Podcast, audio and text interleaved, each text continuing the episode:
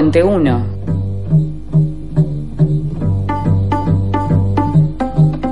El programa de la FICIP. Fundación de Investigaciones Sociales y Políticas. Viernes de 18 a 19 horas. Por FM La Tribu.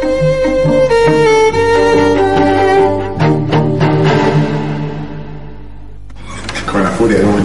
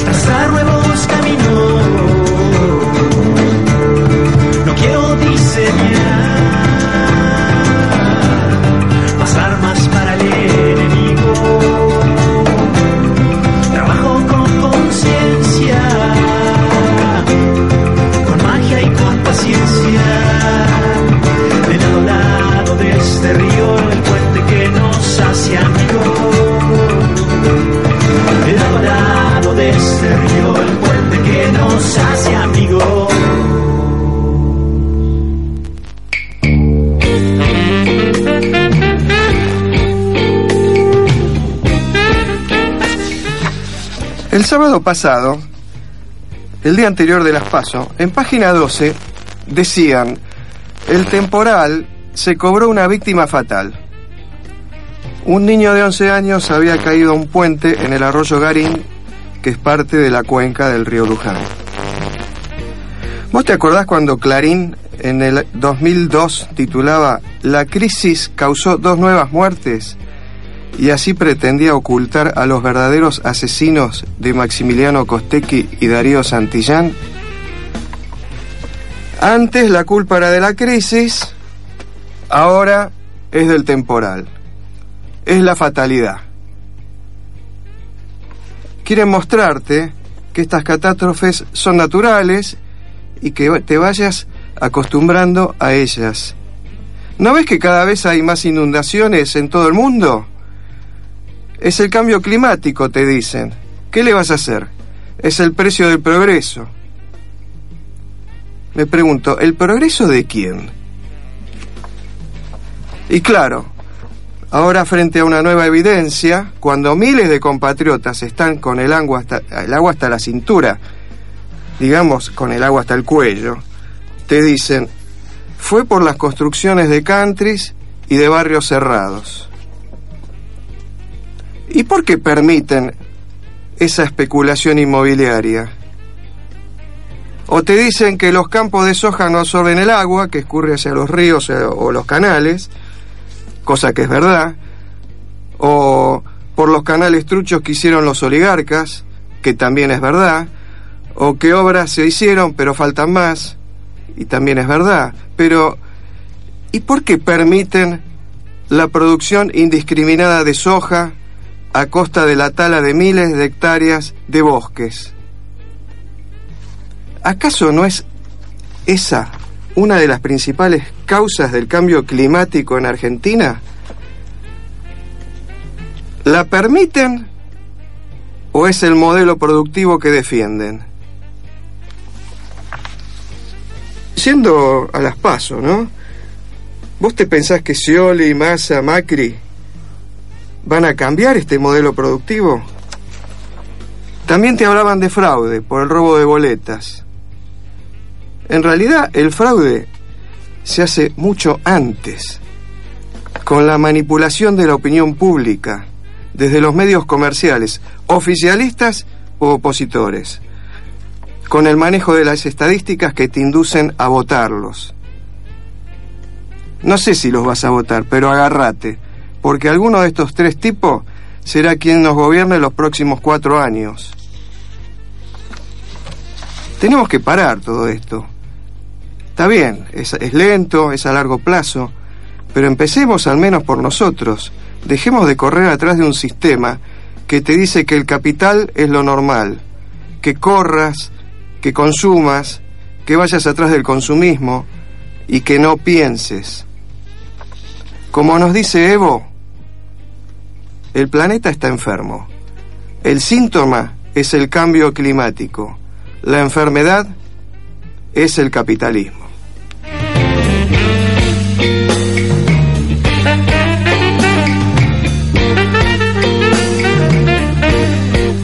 Y así comenzamos una nueva edición de Puente 1, el programa de la FISIP, la Fundación de Investigaciones Sociales y Políticas, en la batalla de ideas, poniendo nuestro granito de arena en la construcción de poder popular. Les habla Eduardo Smith y hoy me acompaña Nico Sweet. ¿Cómo te va, Nicolás? ¿Cómo estás, Eduardo? Reemplazando a Blanquita, que le mandamos un saludo que está enfermita. Así es, está un poco enferma, también sufrió un poco luego de esta interminable lluvia, ¿no? Que ya lleva más de una semana. Pero va a estar colaborando igual, ¿no? Así es, va a estar colaborando desde las redes sociales, desde la casa. Eh, además, el equipo de, el resto del equipo de producción está conformado por Oscar Yankelevich, José Luis Burnacel, Julieta Lucero, Eliana Ferradas, Estela Nessi, que está acá coordinando el aire, y Soledad Vázquez, que nos está operando técnicamente. Además, si te querés comunicar con nosotros, lo puedes hacer a elpuente1.gmail.com o buscarnos en Facebook como Puente1, el programa de la FISIP, o por Twitter a arroba Puente1. Por otro lado, también tenemos eh, reproducciones en nuevas radios, ¿no es cierto? Sí, sí, Estamos- hace ya un par de semanas que estamos con nuevas radios amigas. Exactamente, además de la transmisión clásica de los domingos a las 15 horas por Radio Sur, FM 88.3, estamos en eh, Radio de la Azotea en Mar del Plata los miércoles a las 22 horas y también somos retransmitidos por la Red Nacional de Medios Alternativos los lunes a las 15 horas.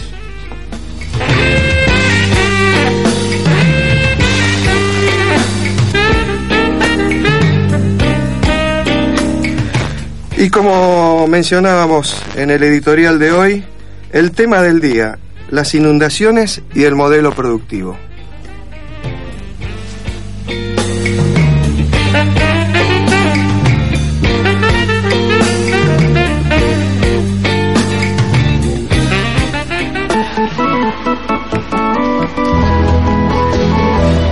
Escuchamos la inundación número no sé cuánto por Piero.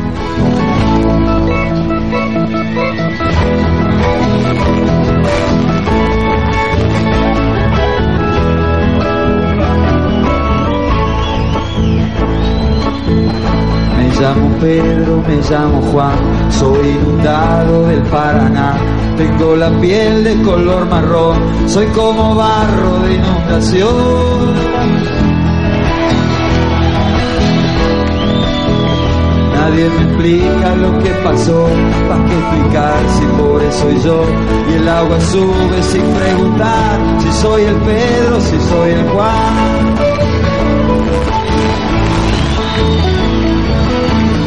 Nací en el río orillero soy, conozco el viento y conozco el sol, sé de la lluvia y la enfermedad, y sé que nada es casualidad. Y todos dicen hay que cuidar al inundado que se inundó, pero se acuerdan que lo parió, pa' cuando el agua ya no tapó.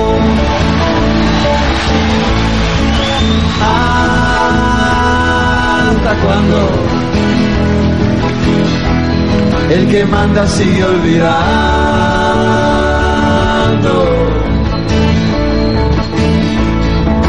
Para cuando nos juntamos para arreglarlo.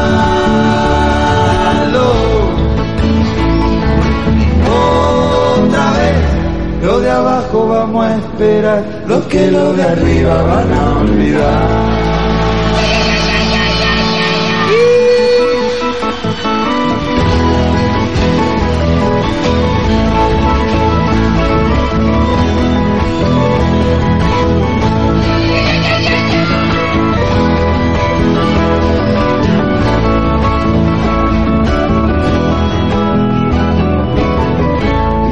Se vaya la televisión.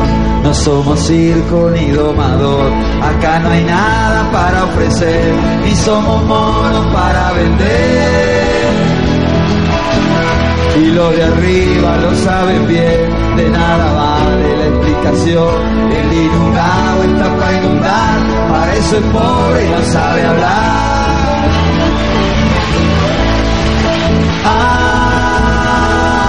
¿Hasta cuándo? El que manda sigue olvidando.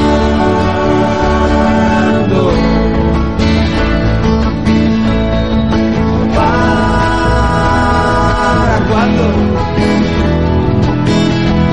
Nos juntamos para arreglarlo.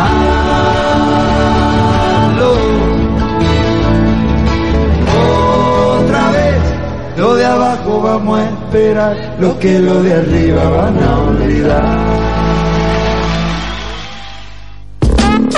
Escribinos a elpuente1.gmail.com Seguinos en Facebook, Puente1, Twitter, arroba Puente1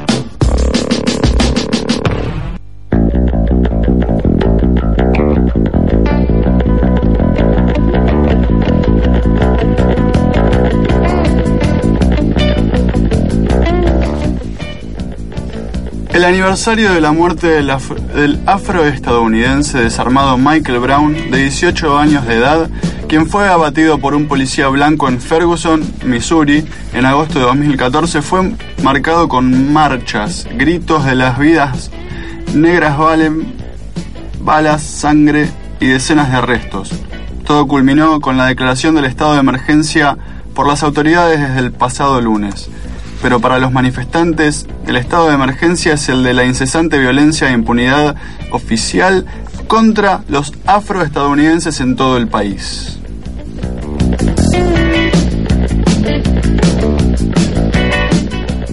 Se cumplen seis meses de la Campe Copiwini.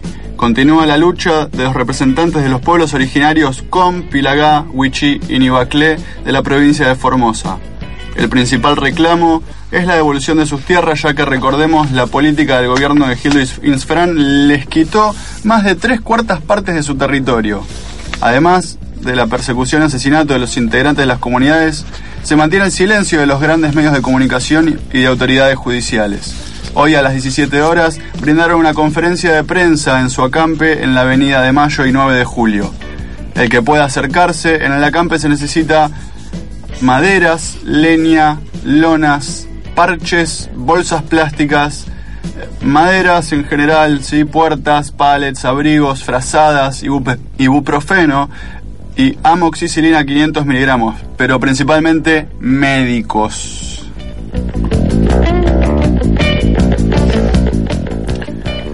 Barrios privados y canales clandestinos entre las principales causas de inundación la situación más complicada se da en, en las ciudades como Luján, Salto, Arrecifes, San Antonio de Areco, Lobos, Mercedes y La Matanza. Y en total son 39 los distritos afectados. Se estima que a raíz de esta inundación hubo más de 11.000 personas evacuadas. En comunicación con Alejandro Fernández Barrero, integrante de la organización Vecinos del Humedal, eh, estamos comunicados ahí.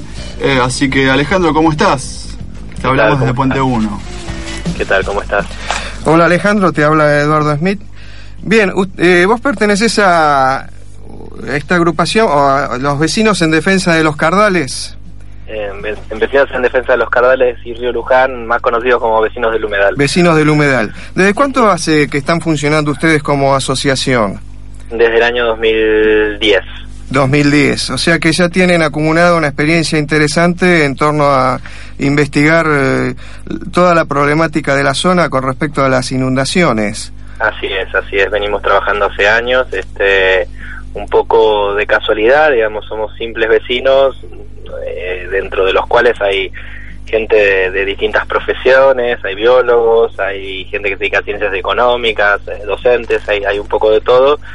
En realidad lo que nos reunió es este un proyecto que existía en, en la zona. Nosotros estamos específicamente en la zona de eh, digamos, los partidos de Exaltación de la Cruz, al cual pertenece el pueblo de los Cardales, y también el partido de Campana, los dos, los dos partidos están pegados uno al lado del otro, Este, y ahí se pensaba instalar, en, en, en ese año, eh, 2010, había salido una noticia de una urbanización privada este, para de, de más o menos del tamaño de 1.000, 1.100 hectáreas, Ujú. eh, para 40.000 personas. Este, estas, digamos, estas urbanizaciones que son los que se denominan countries náuticos, digamos, que se ponen a la vera de los ríos, que tienen lagunas, etcétera.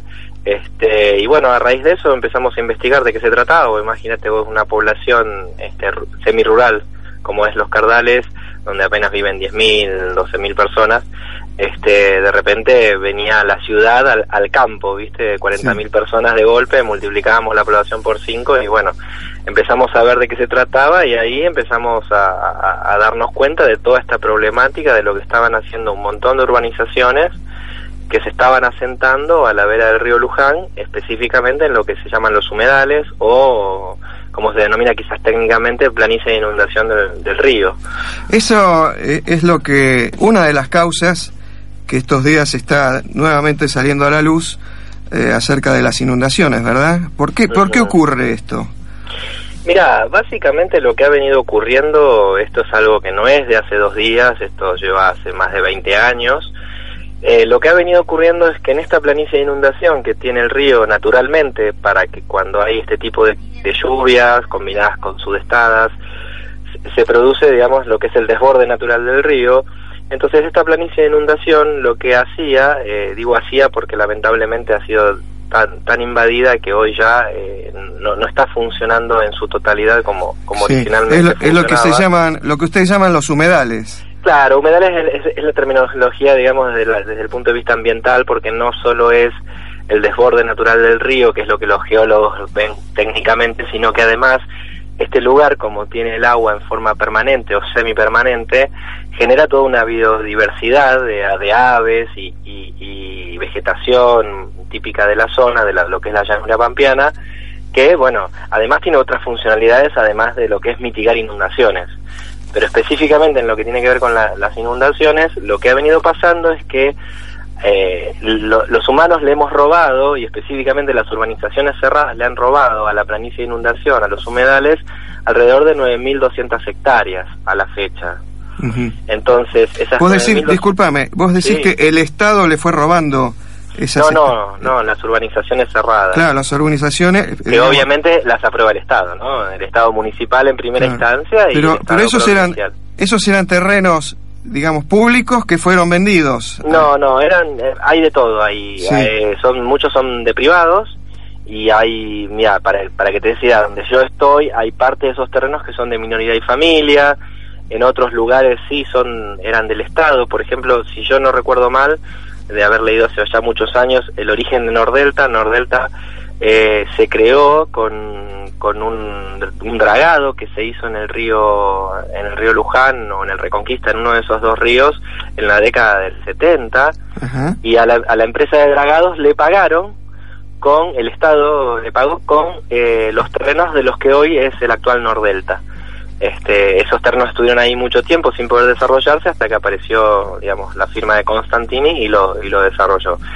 Con lo cual, pero pero después hay muchas zonas, digamos, por ejemplo, donde yo vivo, que, que, que hay gente que lo ha dedicado toda la vida para lo que es la ganadería, por ejemplo, de esos campos, Sí. una, una ganadería bastante más, digamos, más, este, eh, con no mucha cantidad de animales, porque, como te digo, estas zonas son tienen agua en forma o permanente o semipermanente, con lo cual hay momentos en los cuales no puede estar la ganadería ahí, entonces los pastizales son son este digamos no no son tan buenos como lo que es la parte las partes altas de, de la llanura pampeana, ¿no?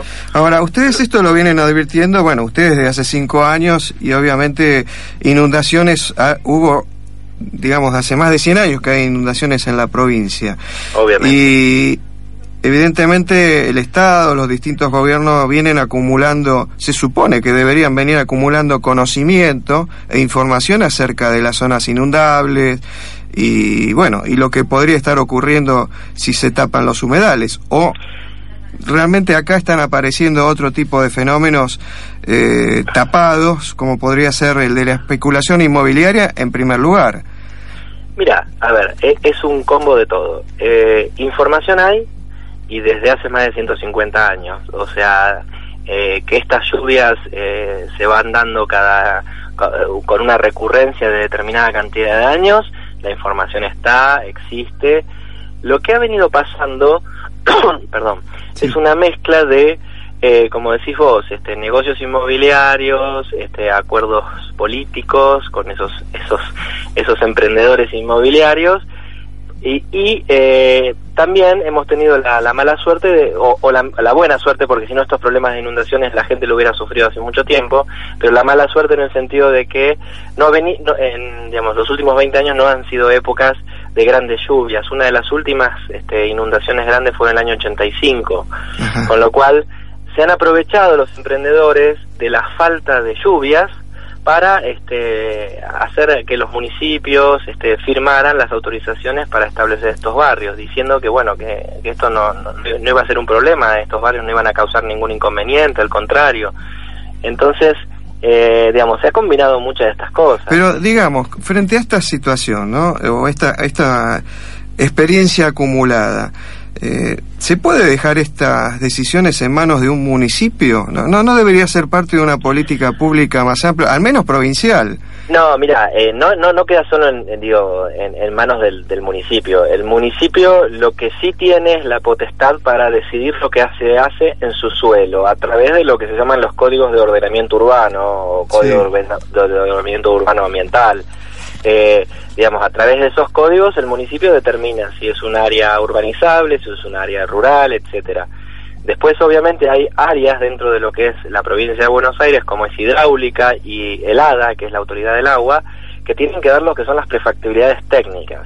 Acá hay una combinación de los dos. Ambas han intervenido este, en las autorizaciones de estos barrios a los cuales se les pide el estudio de impacto ambiental. No es que no se les pide, sí se les pide. Lamentablemente muchas veces los hacen los mismos emprendedores porque son los que tienen los fondos para hacerlos, lo cual ya es una falta grave, ¿no? Este, pero también hay eh, lo que se llama, eh, digamos, que se debía evaluar eh, los impactos acumulativos que tienen estos emprendimientos. Acá se están mirando los estudios de impacto ambiental en forma independiente. Ahora, importante. Ustedes, discúlpame, ustedes tuvieron entrevistas con autoridades, hicieron propuestas, los atienden. De todo, hemos hecho eh, cartas con propuestas, o sea, y, este, y con informes técnicos avalándolos. lo hemos mandado a todos los organismos, municipios, organismos de la provincia, etcétera, todo, eh, todo aquel que podría tener alguna injerencia en el tema lo hemos mandado. Y por ejemplo, ¿qué, ¿qué, propuestas concretas son las que ustedes eh, plantean, plantean o plantearon? Mira, hoy, hoy, después de, de, ver todo lo que está ocurriendo, todo lo que ha pasado, lo primero que decimos es lo que hay que hacer, que lo venimos viendo hace años, es dejar de construir. O sea, dejar de dar autorizaciones, frenar las, las, las, este, las urbanizaciones que están eh, construyéndose, eso en, primera medida antes eh, de, que nada, porque digamos hay que hay que parar lo que se está haciendo.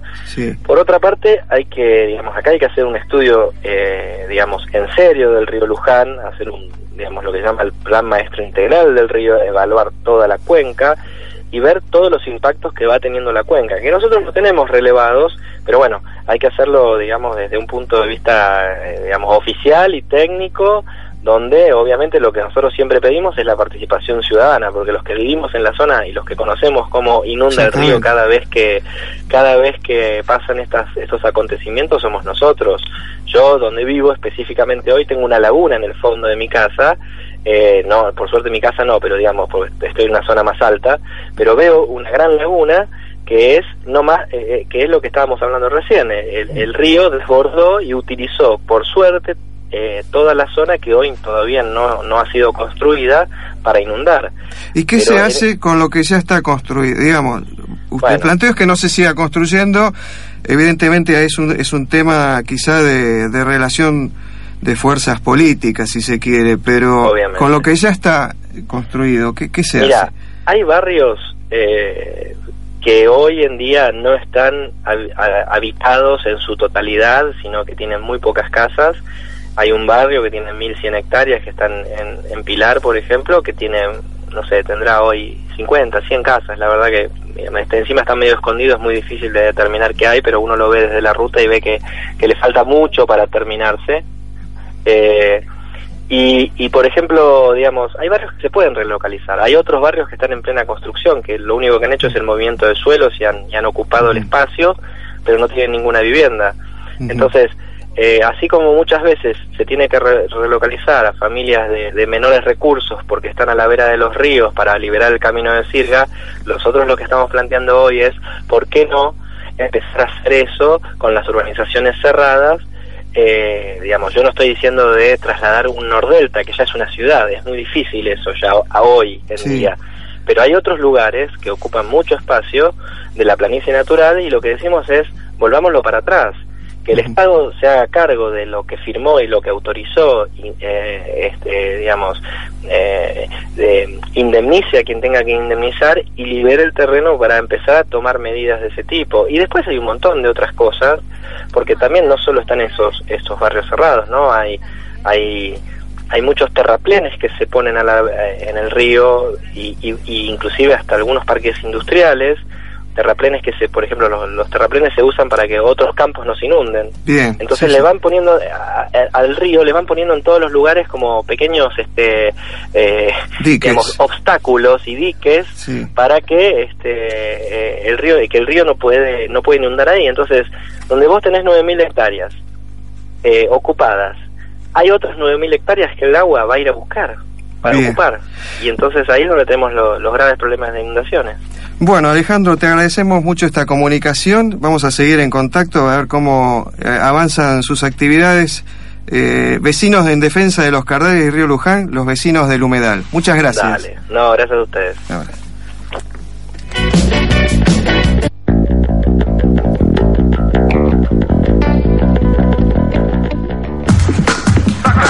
FISIP, 30 años en la construcción de poder popular.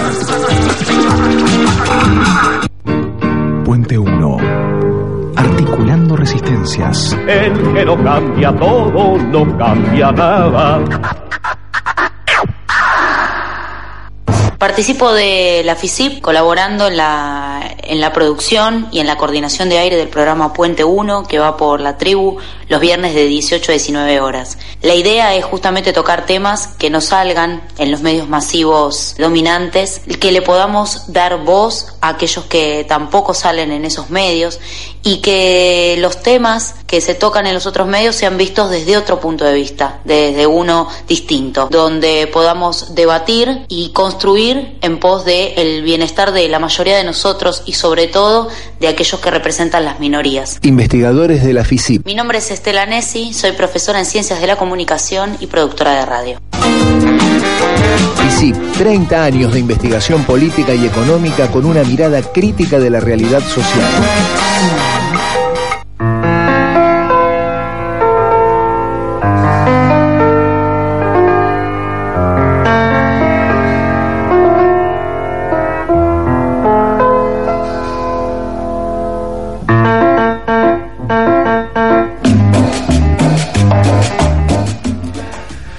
Bien, seguimos con el tema del día, inundaciones y modelo productivo.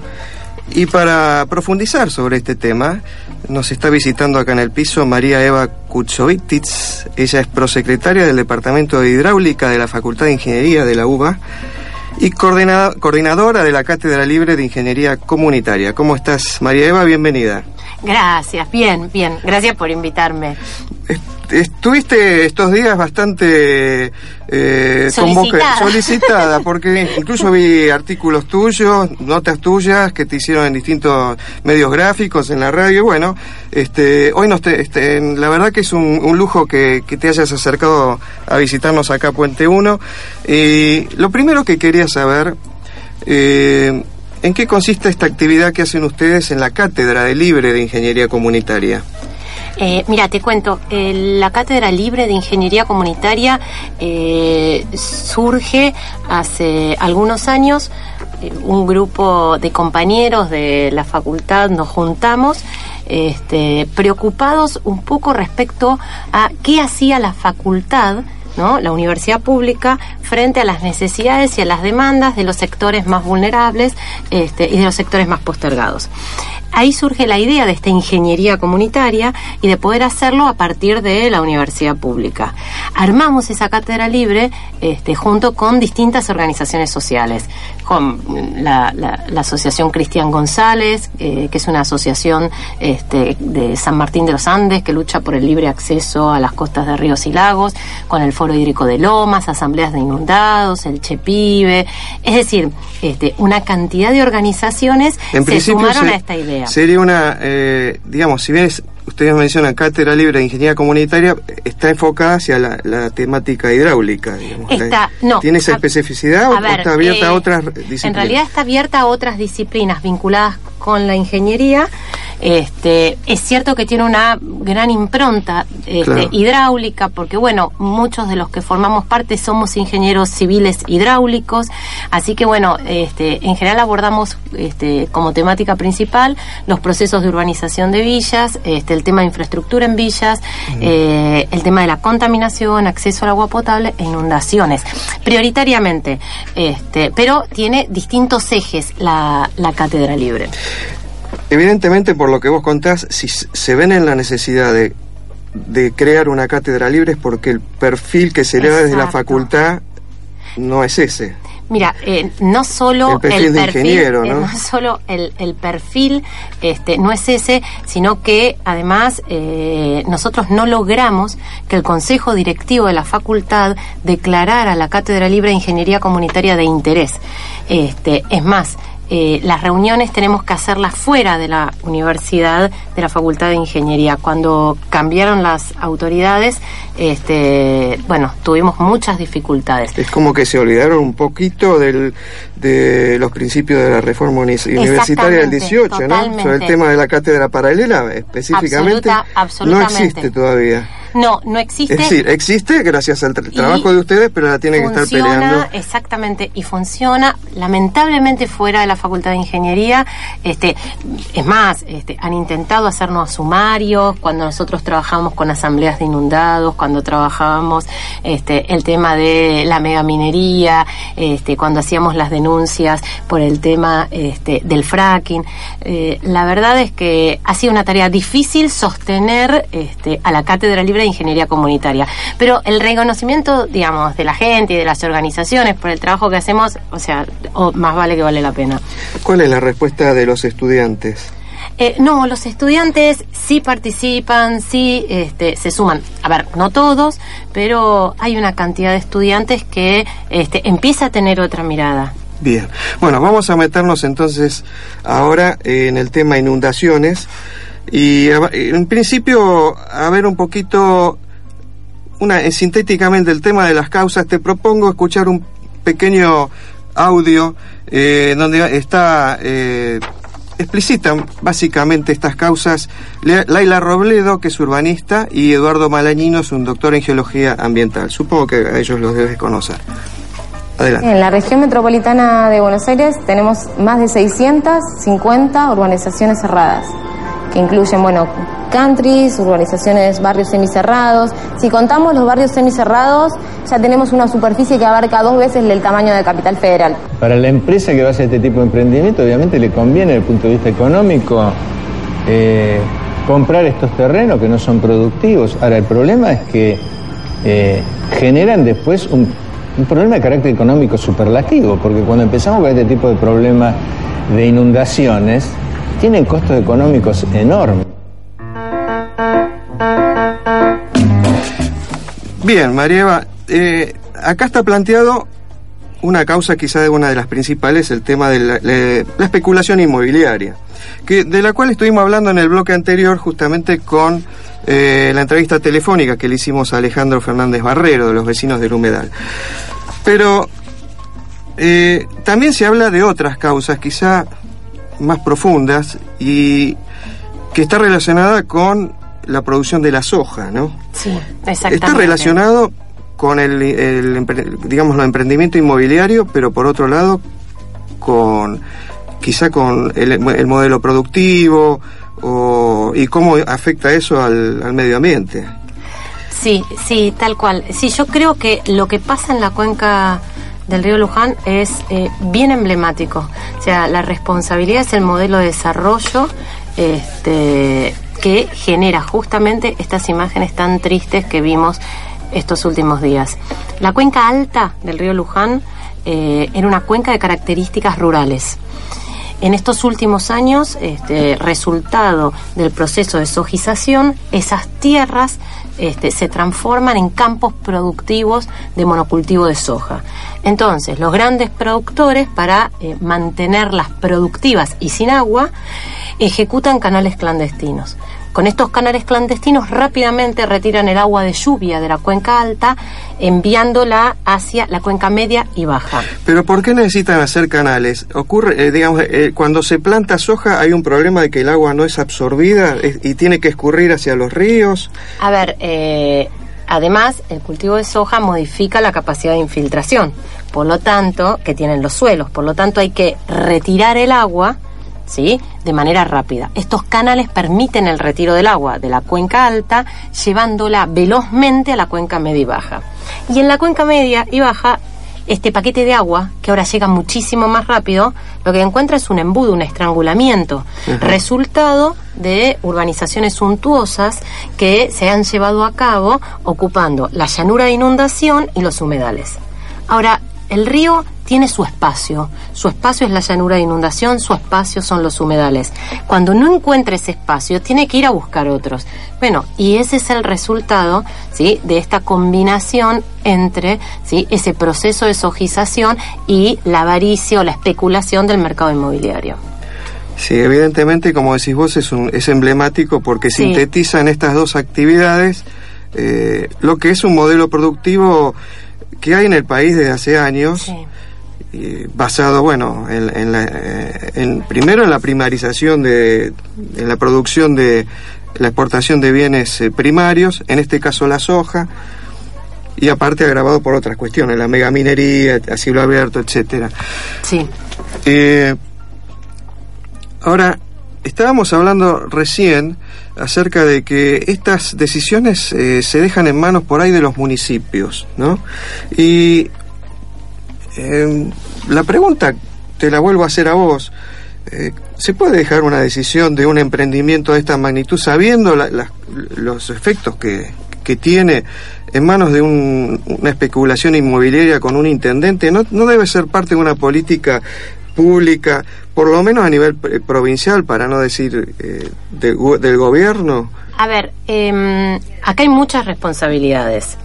Eh, por ejemplo, en el caso de esos emprendimientos suntuosos, ocupando las zonas de humedales y ocupando las llanuras de inundación, eh, se realizan evaluaciones de impacto ambiental que las autoridades este, competentes aprueban. Entonces, digo, este, por supuesto que además está la responsabilidad primaria de los municipios y también la responsabilidad este, de las autoridades provinciales. El tema de los canales. Nosotros tenemos una dirección provincial de hidráulica que es la encargada de controlar este, la ejecución de estos canales clandestinos. Hay un formulario que uno completa denunciando obras hidráulicas clandestinas. Hasta ahora la Dirección Provincial de Hidráulica, o por lo menos hasta hace unos meses, no había clausurado una sola obra. La, por otro lado, la provincia de Buenos Aires sobrevuela este, con avionetas la provincia para ver si el vecino de Ciudadela hizo una pieza más en la terraza. Ahora, ve los canales clandestinos y no hace absolutamente nada. Eh, Bien, analizamos brevemente las causas. Te propongo ir a un pequeño temita musical y después volver y saber más que nada qué hacemos, cuáles son las propuestas, porque hay muchas, sabemos, y te las que te queremos escuchar. gracias. Dale, buenísimo. Bueno, entonces escuchamos una manera difícil de imitar un gallo por Ciudad de Baigón.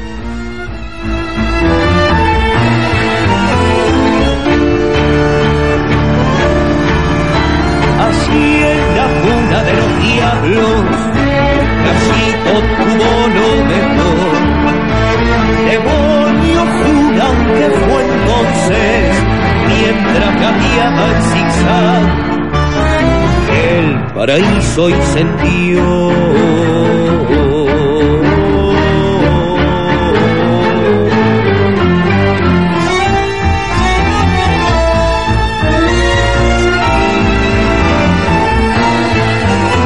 No quiso ser renaciente de un río que no dice ser y nunca es.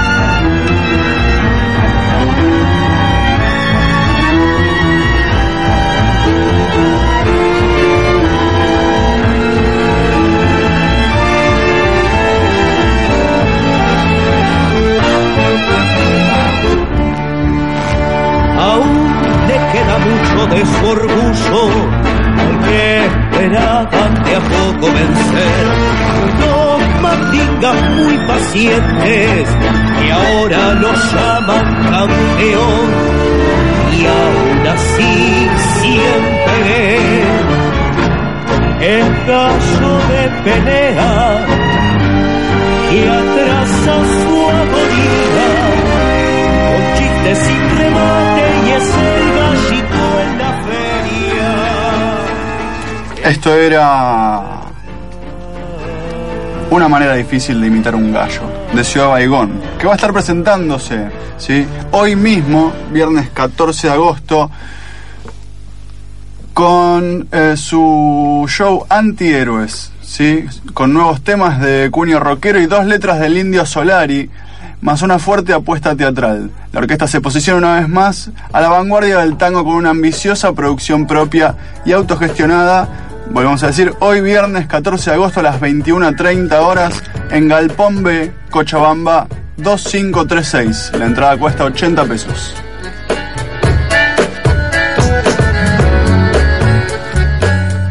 Y además ahora para los oyentes que están acá conectados, escuchando en vivo en este preciso momento, vamos a regalar un libro de la FICIP, de la Fundación de Investigaciones Sociales y Políticas, que se llama Fracking para qué.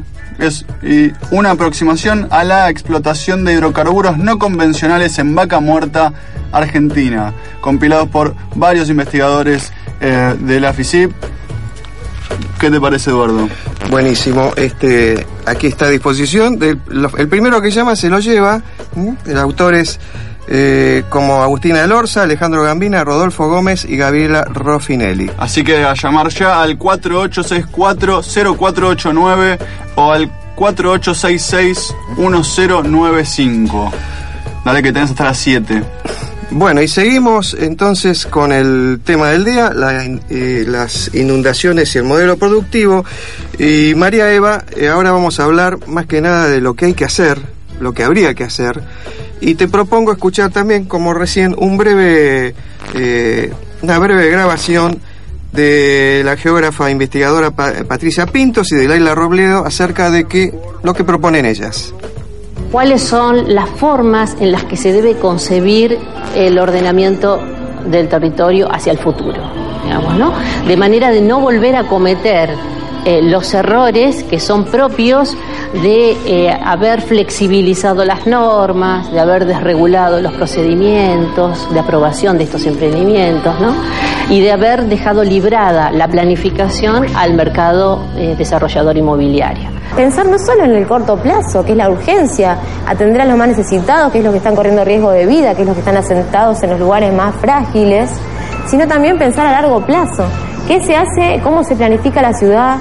¿Cómo se piensa la ciudad? ¿Cómo generar una ciudad resiliente? Decir, bueno, esto ya me pasó, vivo, vivo en una llanura donde se generan subestadas. Entonces, en base a eso, ¿cómo planifico?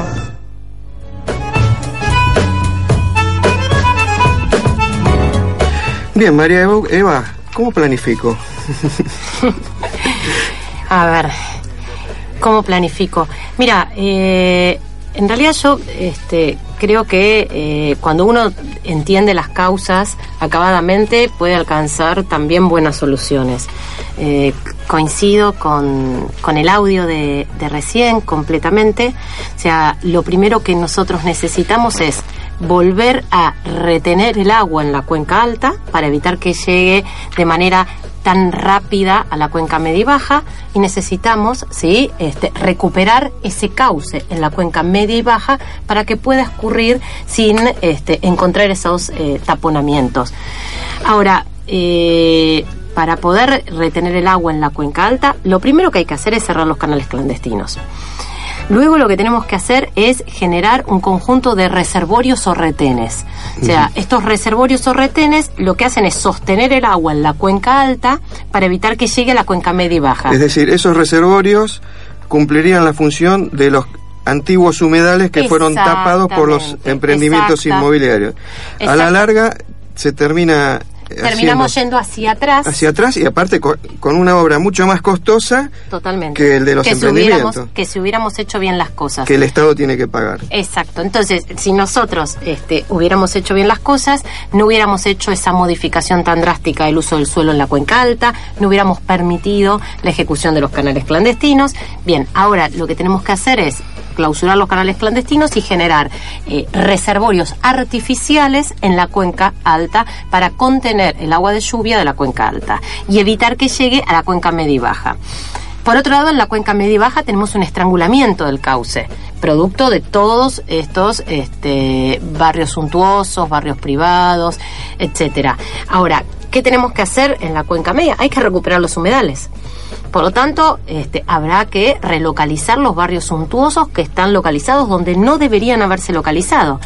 Eh, como Pare- manera parece de- una tarea un poco Sí, a ver. eh, titánica, sin ¿no? duda parece una Hay un tarea tema titánica. político y, y de relación de fuerzas que en este momento Es desfavorable, es desfavorable. exactamente. Pero en eso habría- eh, hacia eso habría que avanzar. Y a ver, a ver, si nosotros imaginamos un curso de agua que escurre, este, en donde de pronto le generamos un embudo Claro. este, y un taponamiento, el agua va a buscar otro camino. Es decir, la naturaleza, el agua, o sea, naturalmente busca su cauce. O sea, ir contra eso no tiene, no Sí, tiene no tiene sentido. sentido.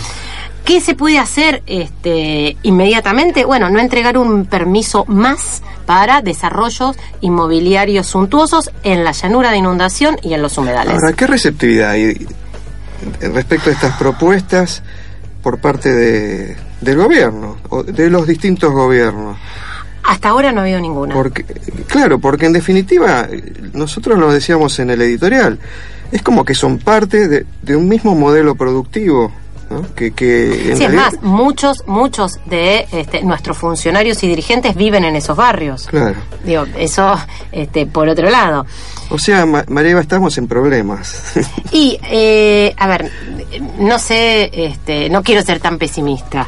O sea, también podemos generar este, un canal aliviador a la altura de la cuenca media para desviar este, los caudales máximos y proteger eh, los centros urbanos. Este, de todas maneras, eh, creo que en esas dos direcciones tenemos que volver a sostener el agua arriba y eh, volver a dejarle libre el cauce al río. O sea, sencillamente es eso lo que hay que hacer, porque justamente como hicimos lo contrario es que eh, Luján se inundó en cuatro años siete veces. Eh, eso no es este, el resultado del cambio climático. Por supuesto que el clima cambia, por supuesto que eso impacta de otra manera, pero la ciudad de Luján en los últimos cuatro años siete veces estuvo bajo el agua. A mí lo que me llamó la atención en estos días, prácticamente en esta semana, a diferencia de otras inundaciones anteriores, es que desde los medios esto que vos estás planteando es como de que de a poquito empieza a ser tomado con mayor... Eh, le, le empiezan a dar más bola. Yo no sé si es por un tema electoral y después obviamente dejan de hablar cuando se vaya la inundación, pero quizá es un momento como para avanzar en una articulación mayor por parte de los profesionales, de los ingenieros, los urbanistas, etcétera, eh, entre todos y la comunidad, ¿no? Los- las organizaciones Estas- sociales, estas políticas. propuestas que sí. yo te cuento eh, son propuestas que surgen de las organizaciones sociales, territoriales, de las asambleas de inundados, organizaciones medioambientales, este, luego de eh, pensar, reflexionar respecto a las causas y plantear este, soluciones al problema. O sea, eh, lamentablemente eh, estas propuestas han sido acercadas. Este, en el caso de la cuenca del Luján, se han hecho las denuncias, estas propuestas se acercaron a Hidráulica de la provincia, se acercaron a otros organismos competentes y no tuvieron, este, no hubo reciprocidad, no hubo este, respuesta. Bueno, ojalá que eh, esta inundación tan tremenda eh, haga más receptivos ¿no? a quienes este, tienen que tomar determinadas decisiones. En la cuenca del Luján, una consultora privada contratada por Hidráulica de la provincia está haciendo el proyecto para la cuenca del río Luján y no ha convocado a ninguno de los actores clave para discutir el proyecto. En estos días lo va a entregar. Este, pero la verdad es que este tipo de propuestas no sé si serán incluidas o no. La verdad es que eh, si me baso en la presentación que hicieron el año pasado en noviembre, creería que no, que la solución ellos este, la vienen pensando respecto a canalizar este, eh, el río Luján. Eh, pero no quiero anticiparme, porque es en estos días que van a hacer la presentación formal del proyecto. Bien, evidentemente ustedes de su lado como profesionales y especialistas en el tema, nosotros aquí en Puente 1, cada uno estamos poniendo nuestro granito de arena, como decimos al principio del programa, en la construcción del poder popular. Se trata de eso, si no las cosas no van a cambiar. Te agradecemos muchísimo María Eva Cuchovitis que haya- te hayas acercado y seguro que te vamos a volver a, a invitar. Ya te habíamos hecho alguna entrevista telefónica hace un tiempito y bueno, porque este es un tema que da para, para largo. No, Eh, gracias a ustedes por invitarme. Bien. Y ahora en el- los últimos, el último minutito que tenemos, eh, podemos anunciar algún evento como por ejemplo que el viernes que viene se va a presentar el libro El capitalismo argentino en su etapa final. Eh, es una pregunta, en su etapa final, un ensayo marxista de Jaime Fuchs, quien será invitado próximamente también a este programa, a Puente Sí, sí. 1. Y lo van a acompañar José Pepe Peralta, secretario general de la CTA Capital. También estuvo. Ju- Julio Gambina, presidente de la FICIP Así es. y director del Instituto de Estudios y Formación de la CTA, Carlos Chile, secretario de organización de la CTA Autónoma, y la presentación va a tener lugar el próximo viernes, 21 de agosto, 18.30, en la sede de CTA Capital Independencia 766. Sí, además déjame decirte un par de cositas más. El domingo 16 de agosto se cumplen 37 años del funcionamiento del ex centro clandestino de detención, tortura y exterminio El Olimpo y va a haber una actividad en homenaje a los compañeros y compañeras desaparecidos eh, a las 17 horas, ¿sí? Esto es en Ramón Falcón 4250 en el barrio de Floresta. Va a haber una presentación del documental El Traslado y participación musical de Bruno Arias. Además, aquellos que todavía no han podido participar, también abrimos las redes sociales, ¿sí? Eh, el Facebook, en Facebook eh, buscanos como Puente 1, el programa de la FISIP, o en Twitter en arroba Puente 1 para seguir participando por el libro de la FISIP, Fracking para qué. Bueno, ahora sí, nos vamos hasta el viernes. Sí, hasta el viernes y aquellos que quieran volver a escucharnos, las repeticiones las tenemos los domingos a las 15 horas en Radio Sur FM 88.3, los lunes a las 15 horas en la Red Nacional de Medios eh, Alternativos y los miércoles a las 22 horas por FM de la Azotea 88.7 Mar del Plata. Chau.